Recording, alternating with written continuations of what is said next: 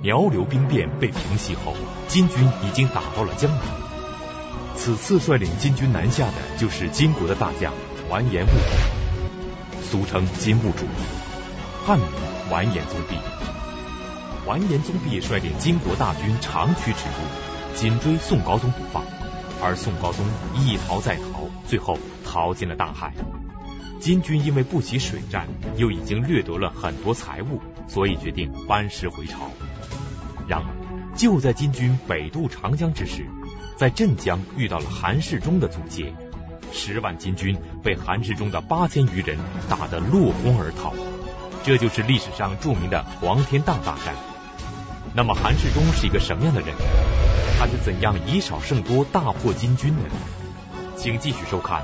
北京市海淀教师进修学校高级教师袁腾飞讲述《两宋风云》第十一集：韩武破金。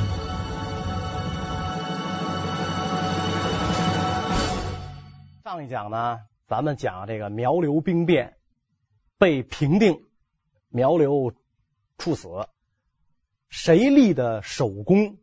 是韩世忠。韩世忠后来与岳飞。张俊、刘光世并称中兴四将，他们的这个画像啊，至今留在故宫博物院里，为这个南宋保住半壁河山是出了很大的力的。那么韩世忠这个人是什么人呢？韩世忠是个美男子啊，长得这个英俊潇洒啊，陕西那边的。呃，人士啊，非常的这个俊美，但是呢，他年轻的时候啊，家贫，呃，无计，无以没有生计，而且这个人呢，纵酒豪赌，爱喝酒，爱赌博啊，所以呢，呃，很有点泼皮无赖的那个架势，被人称为这个泼韩武，他可能排行第五吧，那泼韩武。所以他在这个世上啊，整天就是打架斗殴啊，喝酒赌钱，看不出来一点有出息的样子。然后他整天啊说，整天这个喝酒啊，豪赌，然后就是这这人要一喝多了呀，就是呃无状嘛，啊就没没有没有德行了啊，可能那个大街上也就是逮哪儿躺下就睡了啊，然后又不洗澡啊，所以弄得这个韩世忠啊。得了这个严重的皮肤病啊，满身赖疮，流脓，臭不可闻，连这个妻子都讨厌他。这这这怎么这一个不讲卫生啊，臭不可闻。所以有一天，那个韩世忠啊，他下河游泳啊，在河里游泳啊，也是是想洗洗还是怎么着？下河游泳，游泳的时候啊，一条大水蟒缠住了他啊，张开血盆大口，就想一口把韩世忠给吞进去啊。韩世忠，你想那？性命攸关，生死关头，我能让你把我吞了吗？于是韩世忠就是伸出两只手，就掰着这个蟒的这个嘴的上下膛，这个就这么撅着啊。这蟒呢是咬不下去啊，然后呢这个蟒呢就就就缠他，想把他勒死，使劲就勒他，他就拼命的挣扎啊，使劲就这么挣扎。呃，俩人就不不是俩人了，这个就就他跟这蟒啊就僵持着啊，跟这蟒就僵持，僵持的这个韩世忠一看这么僵持也不是个事儿啊。就是就是他上半身被缠住了嘛，下半身还能动。韩世忠就从河里就出来了，缠着这蟒，掰着这蟒脑袋就往家走啊，就往家走。路人一看，我的天哪，是吧？这大蟒缠着，这嘴张着，他这掰着，是吧？我就纷纷闪避，这太可怕了。这这这韩武这干嘛呢？这是他太可怕了。然后他撅着这蟒就回到家了，是吧？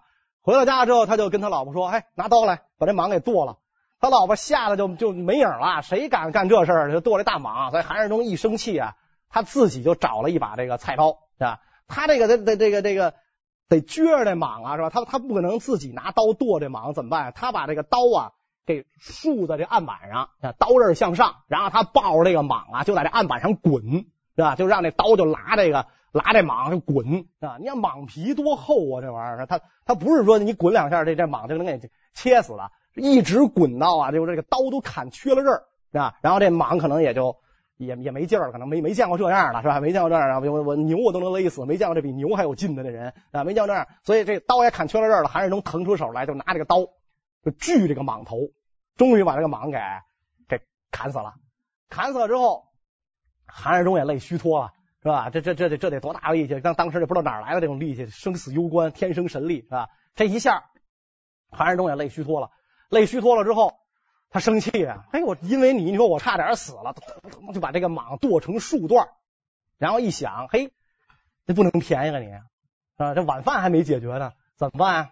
煮煮吃了吧，是吧？就把这蟒肉就给吃了，这很鲜美嘛，是吧？这这蟒肉都水蟒啊，很鲜美啊，是吧？就给吃了，一吃好事，蛇毒啊，解他那疮毒，他等于以毒攻毒，是吧？他不是长了那一身赖疮的流脓，哎，一吃完这个蟒肉，第二天这个疮好了，不但疮好了，都没结疤，通体雪白。所以为什么韩世忠是个美男子啊？那那你看着就不像武将啊，那不像个粗人，小白脸啊，通体雪白。因祸得福，这样一来，这韩世忠的名气可就这个传出去了。韩世忠年轻时没有正当职业，整日在市井之中喝酒、赌钱、瞎混，所以被人称为泼韩武。但是韩世忠敢于独身斗骏马，可见他确实胆识过人。那么后来韩世忠的命运是怎样发生变化的？他又是怎样从泼韩武变成了一位赫赫有名的？破金名将的呢？大家就就就跟这韩世忠说：“你既然是家贫无计，你吃了上顿没下顿，你干嘛不投军报国呀？你有这么大力气是吧？你到军中，你肯定有发展前途。”韩世忠一拍大腿：“没错，是吧？我呀投军去了。”所以韩世忠在这个呃这件事之后就参军了，在战场上，他真是一刀一枪的博取自己的功名啊。屡立战功，但是晋升的很慢，因为这个宋朝重文轻武，武将不受重视，尤其像你这样的就是小兵卒子来这个加入到军队当中，立了功是长官的，所以韩世忠晋升很慢。因为一个什么事儿，他得到了一个就飞速的提升呢？是他这个当年跟着童贯，那咱们前面讲过那个宦官童贯去擒方腊。立了战功，说这个方腊呀藏在山洞里边，正好呢是韩世忠领着人冲进去，把这个方腊给逮住的，不是那个像《水浒传》上说是是梁山好汉干的，实际上韩世忠是擒方腊鞠躬。可惜这个韩世忠他擒了方腊鞠躬呢，他也是这个命运不好。他出这个洞的时候，正好他的上级长官跟洞口等着呢，哎。你看看是吧？给我送上来了，所以这上级长官说：“得，方腊归我了，是吧？”这个上级把这个方腊给劫走了，所以韩世忠呢，等于还没有得到提升。但是后来有人知道了这件事儿，把这件事儿呢奏明了朝廷，那韩世忠呢得到了一个这个呃下级武官的任命，终于就不再是兵了啊，成为下级武官。所以韩世忠做了下级武官之后，那在这个战场上就更加卖力气，呃，在。北方跟金军打仗，屡立战功，在这个屡立战功的这个期间，他就得到了这个上级的任用，皇帝渐渐也就呃知道这个人啊，说韩世忠呃很有很有力气啊，很有很有这个本事，屡立战功，于是呢，皇帝就把韩世忠升为观察使。这个官是四品官啊，就韩世忠到这个时候就已经算是可以讲是一方诸侯了啊，升为观察使。所以当这个宋军南下的时候，呃，韩世忠就也是率领这个部队啊，呃，跟着这个皇帝南下。当时咱们说，从皇帝从扬州跑到了这个南京，南京当时叫建康，跑到建康的时候呢，就商量下一步去哪儿。皇帝呢，当时是要去杭州，后来他不就又从杭州就出了海了吗？啊，去杭州。那么韩世忠在这个会议上，就商量那朝朝会上啊，就不顾自己的这个身份，你是一个武将啊，按说在这种场合下没你的发言的地方。韩世忠就大声疾呼说：“国家现在已经丢了河北、山东，如果我们再丢了淮南、浙江，我们还能往哪儿去？”啊。所以必须要在此地死守，没人，当然没人听他的。所以韩世忠就率领军队啊我要保卫长江天险。他的部队就住在了哪儿呢？就住在了今天的镇江啊。当时他拥兵八千余人，然后呢，他搜罗这个呃残部啊，就在这个镇江这个地方就住下来了啊，住下来了。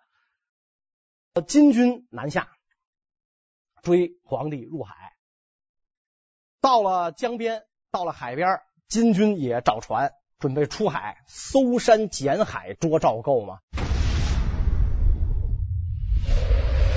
一定要把宋高宗捉住。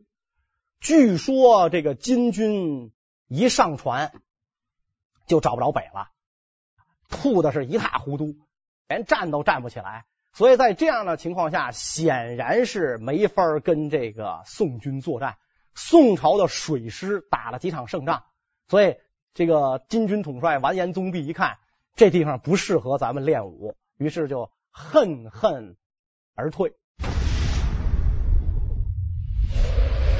完颜宗弼是我们以后呃要经常提到的一个人物啊，咱咱们在这儿呢，先再强调一下，就是《岳飞传》啊什么里边讲的那个完颜兀竹啊，他是金太祖第四子啊，后来等于是金国的这个就是核心啊，金国的核心，最后封梁王、都元帅、太傅领三省事，就宰相兼。总司令，将军队的总司令，所以这个人在中国历史上是一位杰出的少数民族将领，一员名将，胆识过人，有勇有谋。你想他五千轻骑，他就敢搜山潜海抓赵构，他就敢干这事儿，是吧？所以他这个人是非常厉害的人。此次率领金军南下就是金国的大将完颜兀竹，俗称金兀术，汉名完颜宗弼。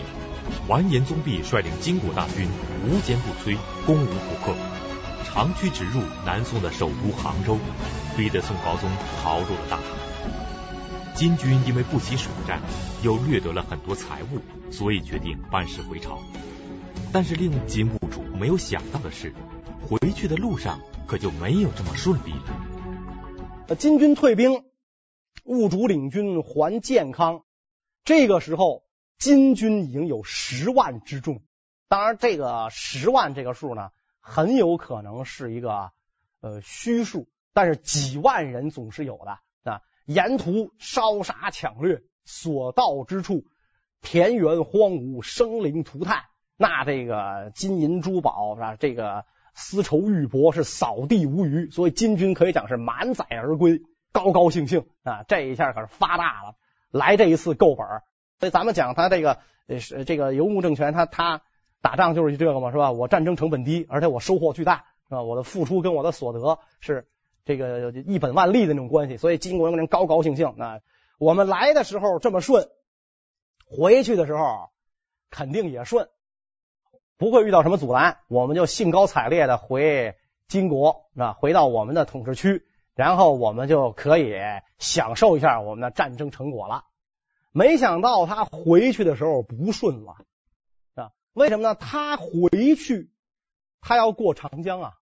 韩世忠在镇江打的呢啊。可是要按照这个战争的常理来理解，这个时候完颜宗弼拥兵十万，韩世忠所部不过八千，你要用八千人这个想挡这十万人，你想狙击这十万人的话。这是什么样的勇气啊？弥天大勇嘛！所以完颜宗弼根本就没把这个镇江放在眼里啊，就说说那儿有韩世忠，韩世忠有八千人，八千人等着咱们呢。啊，完颜宗弼就哈哈大笑，八千人等着咱们，行，捎带手连他一块灭了，然后咱们这个这个回老家。于是这个金军呢就进了长江，一进长江，金军发现大事不好。啊，这个事儿可可不一样了，跟以前的事儿可不一样了。到了这个镇江啊，他要打仗嘛，打仗你得先观察地形啊。因此，他在这个打仗之前，他带了三十几个骑兵登山，这个眺望宋军的阵营。我得先观察地形，看看我这个兵阵怎么排，然后我好一举成功，我歼灭韩世忠。结果，当他这个。登上这个山的时候啊，在一个小庙里边，韩世忠事先就料到这一点，完颜宗弼肯定会来。他倒没想到一定是完颜宗弼哈，就是说金将一定会来观察地形，而且一定是那种啊够级别的金国统帅来。因此，韩世忠在庙中就埋伏下伏兵。等这个完颜宗弼一上山，伏兵就杀出来了。啊，庙里边一百，庙外边一百，山底下还有一百，这三百名这个宋军精锐就冲上前来。这个完颜宗弼是一员名将，弓马娴熟，上马就跑。底下这些卫士们为了保卫主帅，拼死反抗啊！因为这个完颜宗弼当时是金军的统帅，不能让统帅有失，所以完颜宗弼就跑了。然后。呃，宋军呢不知道跑的是完颜宗弼啊，一看就这几十个骑兵，哎呀，没什么油水可捞，所以把这些个骑兵砍杀殆尽，就没有去追击。后来等逮着了这个这个金兵有被俘的嘛，俘虏一问，说刚才那个跑的那个穿红袍的那人是谁呀？说那就是我们的大元帅啊，完颜宗弼。哎呀，这韩世忠这后悔啊，说那早知道这样的话，我多埋伏点人，我绝不放此贼生还。结果完颜宗弼逃回去，恼羞成怒。宋朝人太狡猾了，是吧？我这观察地形，你伏击我，呃，你这暗杀我，你这哪像那个名将所为？有本事咱们堂堂正正的打，是吧？就是这个金国人最恨宋朝，就是这一点。你从来不跟我堂堂正正的打，我来你就跑，实在不行你就出海，你这叫什么事儿啊？这个我不擅长干这个，然后你就跑，然后我这儿观察地形，你伏击我，是吧？我一定要让你看看我们大金武士的厉害，不像你们。老搞这卑鄙龌龊的事儿，所以第二天完颜宗弼就出兵了啊，要跟韩世忠决一死战。韩世忠的一场伏击战，差点要了完颜兀术的命。这不仅给骄横的金军一个有力的打击，而且打破了金军不可战胜的神话。但韩世忠毕竟只有八千余人，而金军号称十万大军。那么在接下来的战斗中，韩世忠是怎样以少胜多，大破金军的呢？一打起来，出了事了。完颜宗弼觉得我十万，你八千，问题是，你这骑士在岸上，骑兵奔驰如飞，上船就吐啊！你不是韩世忠的对手啊！所以这个完颜宗弼一看，这么着吧，女真兵不要上，女真兵不是上船就吐吗？不要上。让汉兵上啊，因为这个汉兵呢，他是就是原来的宋朝的降军嘛，他这十万人不可能都是女真人，女真人没有多少，这就宋朝的降军，让汉兵上。但是完颜宗弼忽略了一点在哪儿呢？这些汉兵他都是北方人，他也不习水战，可能不像那个女真兵吐的那么厉害，也差不多是吧？也不习水战。再者说呢，这个金国呀，他没有水军。你这个跟韩世忠打仗，韩世忠的部队用的是战船，蒙冲巨舰。金国是临时抓的这些船，可能连渔船都有，我估计啊，那些小船啊，来跟这个韩世忠的巨舰打仗，双方一一这个打起来，立刻这个胜负就看出来了。那蒙冲巨舰，你是射箭，你还是拿这个石头砸？没事儿啊，挨了两下没事儿啊，冒着这个失时如入无人之境，一撞你这小船就翻了。所以这个金军士兵落水淹死者甚众，再加上这些个汉兵，好多他是宋朝的降兵，本身他心里就有愧是吧？我等于是这个伪军啊，那个意思，我伪军啊，助纣为虐，为虎作伥，跟我的祖国作战，他心里就有愧。再一看这韩世忠的部队这么厉害。是吧？我估计这船真划着往前冲的少，往后跑的可能多。所以这个蒙冲巨舰一上，啊，金兵就就跑了。这一跑，完颜兀术一看坏了，没想到这泼韩武这么不好对付，不好打呀！啊，这怎么办啊？而且呢，在这个作战当中，就是发生了特别感人的一幕啊，就是韩世忠的妻子，呃。哎，他梁氏啊，就是我小说里讲叫梁红玉，但是呢，这个这个我估计这个名字可能是小说家给编的。那韩世忠呢，一共有四个妻子，不知道这梁氏是排行第几。啊，不知道他是什么时候这个嫁给韩世忠的。梁红玉这个就是就咱们讲叫梁氏啊，按照小说里讲叫梁红玉。这个人呢，梁氏这个人呃是京口娼女出身，比如说呃妓女出身。后来呢，嫁给了这个韩世忠，但是这个人有胆有识啊。他虽然是这个娼女出身，可是有胆有识。所以据说这一次他跟这个呃韩世忠一起阻挡金兵，而且呢，他是起什么作用呢？他起这个指挥官的作用，就是评书里讲叫黑擂鼓战金山。今天那个金山寺里还有一面鼓，说是当年梁红玉勒的，这个可能性不太大。要真是那鼓，八百多年早烂了也。梁红玉擂鼓战金山的故事在中国民间广为流传，甚至被编成了戏剧。那么宋金两军在水上交战之时，擂鼓能起到什么作用？为什么说韩世忠这一次能够打败金军，梁红玉擂鼓是立了首功呢？因为那个时候啊，这个在长江里边这个水师战船打仗啊，它是主要要要是。看什么呢？就是你这个战船一定要保持队形，你一定要保持队形。如果你的队形一散，就会出现什么情况？就包括中国古代打仗，是吧？都是这样。我们看，其实这个很多这个，就中国古代到底怎么打仗，现在的人也不太清楚了。就古代人打仗，他是要排兵布阵的。就我们听评书讲什么那八卦阵，它是有阵的。所以你一定要保持队形。如果你队形一散，这个人一乱。那就不是打仗了，所以我们看那个，其实电视剧里很多演的那个打仗啊，那跟打架差不多，是吧？一帮人就上，不是那样，变成了人家几个打你一个，加攻你就完了。水师战船更是要这样，队形一定要严整啊！我始终要跟主帅的坐船要保持一致，主帅坐船奔哪儿，我就奔哪儿。那么主帅坐船要奔哪儿呢？主帅肯定要奔着敌人去。那么在江上，那个时候又辨别不了方向。然后这个呃大但有的时候可能还大雾弥漫啊，打起仗来这火一烧，然后箭弓箭飞来飞去，石块飞来飞去，不容易观察到敌人在哪儿。那么怎么办？梁红玉给指示目标，怎么指示目标？就在这个金山上，是吧？他以红旗指示目标，我红旗往左走，那证明敌人在左方。主帅战船奔左方，所有的战船都跟着奔左方去打击敌人。哎，后突然间后边来了一支部队偷袭，敌人一支青州部队来偷袭，马上红旗奔右，大家就转过船来就奔右。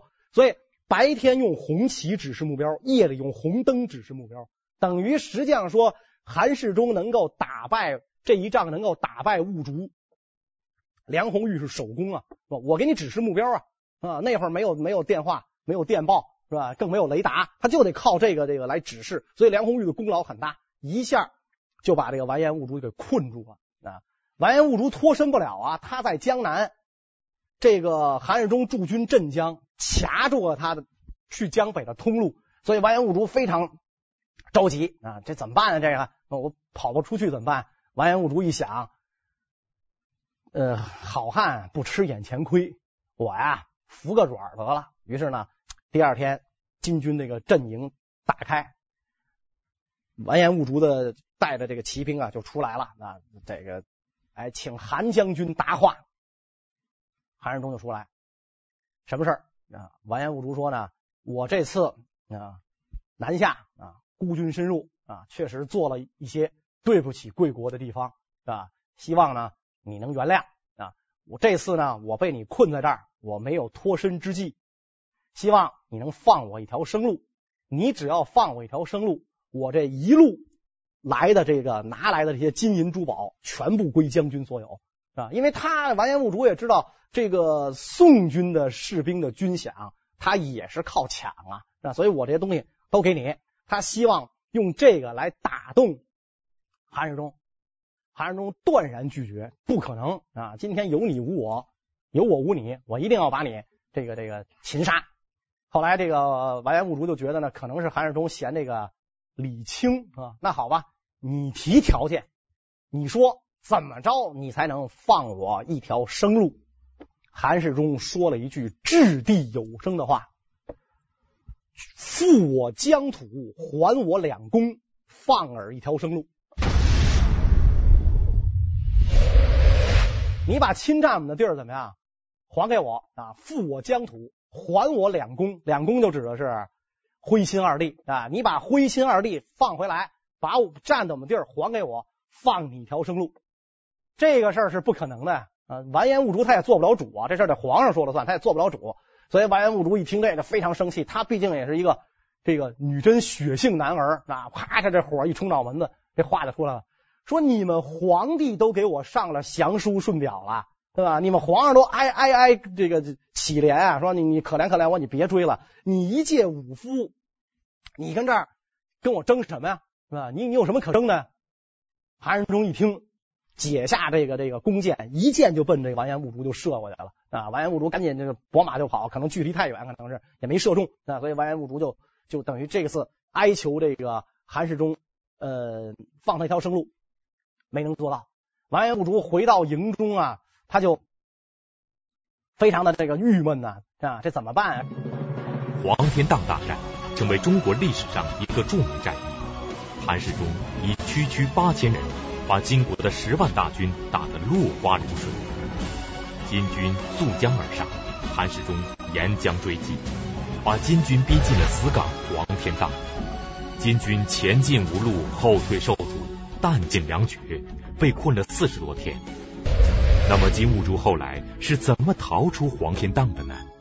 这个时候，完颜兀术这个手下的这个谋士啊，就给他出主意，说不如这样，我们啊之所以跟这个这韩世忠打仗失败，被他逼进这个黄天荡这个地方，这个地方是一个死胡同啊，这个这个这个港岔是死的啊，你被困在这里边。韩世忠把这个江口一堵，你出不来了，出来就挨打。说之所以被困在这个里边啊，一个主要原因是我们地形不熟啊，我们不认不熟地形，所以我们才会这么惨，冒冒失失一脑袋撞进这里边来。不如我们贴出榜文，我们出一个榜啊，重赏之下必有勇夫。我们问当地人有没有什么脱困之计？哎。完颜兀术一想，此计甚好，贴了一个榜文啊，谁要是能让大军脱困，赏钱还是封官，你随便啊，必有重赏。哎，这个榜文一贴出去，确实啊，重赏之下必有勇夫。一个福建的姓王的人就接了这个榜了啊，带我去见郎主，我有这个脱困之计。然后呢，这个人就去见这个完颜兀术，说你待的这个地方。有一条死河道啊，有一条这个故道，那有一条河故道，这条故道可以进长江。你只要一进长江，就躲开了韩世忠的拦截。你是驾舟出海，然后北上也行；你还是这个游江入淮或者怎么着，北上也行。只要你掘开这条故道就可以啊。这个完颜兀术一听大喜，那重赏啊，这个人。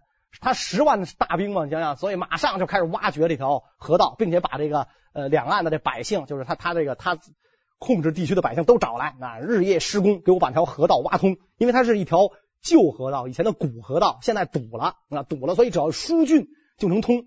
马上就开始挖这条河道，按兵不动。韩世忠啊，其实说实在的，他只有八千人，完颜兀术是十万大军。所以韩世忠手有余而攻不足，如果主动进攻，他也没有把握。因此，他一看这个完颜兀术按兵不动，韩世忠也就没有主动进攻。韩世忠就在这儿呢，这个等着，我就活活把你困死。等你粮食吃完，战马吃完，吃完，你士兵互相这个这个恨到就兵吃兵那种那种情况下的时候，我不用动手，大功可成。所以韩世忠那等着。哎，这样一来的话，完颜兀术就开始加紧施工，这条河道就被这个挖通了！这条河道就被挖通了，这个金军就可以脱困了。金军这一脱困，就又有了一个问题：金军不是进了长江了吗？进了长江之后，韩世忠可以拦截你啊。你虽然是这个不是从这江口冲出来啊，他堵是堵不住你了，你从这边绕出来，但是韩世忠可以拦截你。韩世忠的战船快啊，他的这个这个蒙冲巨舰，他他的战船大呀，猛啊，是吧？如果要是打水战的话，你还是不行啊。所以虽然金军冲出了这个包围圈。但是韩世忠紧追不舍，早晚必有一战，打起来的话还是不行。在这种情况下，这个完颜兀竹故技重施，我又贴一榜，谁能教我破韩军之法，我必有重赏。结果这个完颜兀术一贴这榜，又有汉人给接了榜了。接了榜之后，这个人就告诉完颜兀术，对付韩世忠很容易。怎么容易呢？他的船大，他的船大，没法划桨，一定要鼓风而行。他的你是帆船嘛，啊，有帆，所以他一定要鼓风而行。你就在没风的日子出兵打他，他的大船动不了，大船动不了。然后我们的船不是小吗？我军将士不是不习水战，上船就吐吗？那怎么办？把我们的小船若干艘连成一起，上面铺上木板啊，铺上木板，然后让我们的这小船变成大船，这样我们的将士呢，在这个船上待着就比较平稳，他就不至于这个感觉到这个感觉到那个说我眩晕我吐。所以哎，兀术依计而行，马上把小船连上。这个当初我们讲这个汉族的士兵，包括原来的这个辽国投降的士兵，在己方军队处于劣势的时候，他不想抵抗。现在一看有脱困之计了，那那你想想他能不玩命吗？马上这小船就连好了，然后这个哎一切准备工工作都做好了。这个人又告诉完颜兀术说，如果跟这个韩世忠打仗是在有风的天儿跟韩世忠跟这个韩世忠打仗的时候怎么办？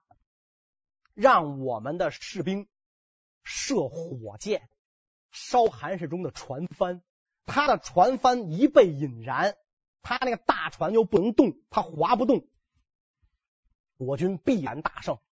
完颜兀术一听啊，依计而行，太好了啊，就这么干。于是这个金军就开始出动啊，从这个呃这个长江里开始出动，跟这个韩世忠的部队就开始接仗。一接仗，韩世忠在这个时候啊，也有点这个。就轻敌了啊，有点轻敌了啊。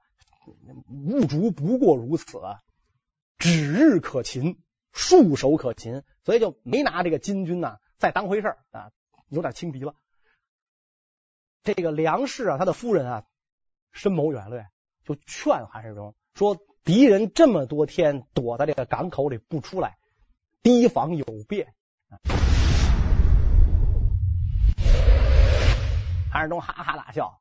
煮熟的鸭子，你还怕它飞了啊？是吧？它有什么变？它等死呢？是吧？它肯定就是这个，它它没招了嘛，是吧？所以放心啊，我出兵啊，然后立立下不世之功。两军一照面，从金军的阵阵营当中强弓硬弩发射火箭，一下韩世忠的战船全着了，是吧？这个这个这个海面上是这个呃火焰涨天，韩世忠的战船全着了。韩世忠的士兵赶紧的跳船逃生啊，跳船逃生。韩世忠目瞪口呆。没想到这个金军有这一手，所以这样一来的话，完颜兀术得以全身而退。公元一一三零年四月二十五日，天气晴朗，江上无风，宋金两军再次交战。金军利用船小桨多，快速前进；宋军船大笨重，无风难行。再加上金军射燃了宋军的船帆，一时间宋军战船火焰连天，死伤惨重。金军乘机渡江逃回北国。黄天荡大战虽然宋军功亏一篑，但是对于宋金两国的关系却产生了非常重要的影响。这一仗虽然没有歼灭金军，可是把这个完颜兀术给吓得够呛。可是把完颜兀术给吓得够呛。呃，他从来没经历过这样的惨败。九死一生啊！而且韩世忠竟然敢以八千之众阻挡十万金兵，四十多天啊，逼得这个金国人杀战马吃。所以完颜兀术回到金国，提起这段事儿啊，痛哭流涕啊！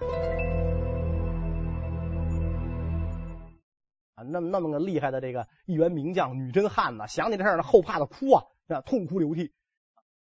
从此以后，女真兵不再敢过长江了，因为没有人敢，那那连那连那个梁王那样的这个武功盖世、胆识过人的人，他打的一仗都打成这样，你们谁能比得上梁王啊？以后慎谈用兵，对宋用兵啊。所以后来为什么这个宋金能够对峙了将近百年呢？啊，虽然你这个之之间战争不断，但基本上谁也消灭不了谁。可以讲，这个黄天荡，韩世忠黄天荡一战，奠定了宋朝南宋一百多年的偏安之局，就是金军不敢南下。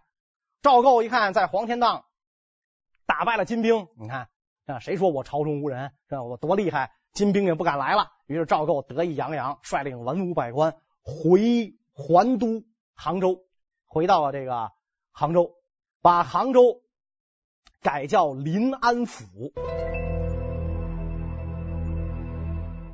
就是赵构表示呢，我是临时跟这儿待着，临安嘛，我是临时跟这儿待，临时安家啊，也有说是临时安全啊，我就是反正临时跟这儿待着，我并不想这个呃，我并不是说要永远在这儿，是吧？我将来还要打回到东京去啊，所以他没有大规模的营建这个宫室。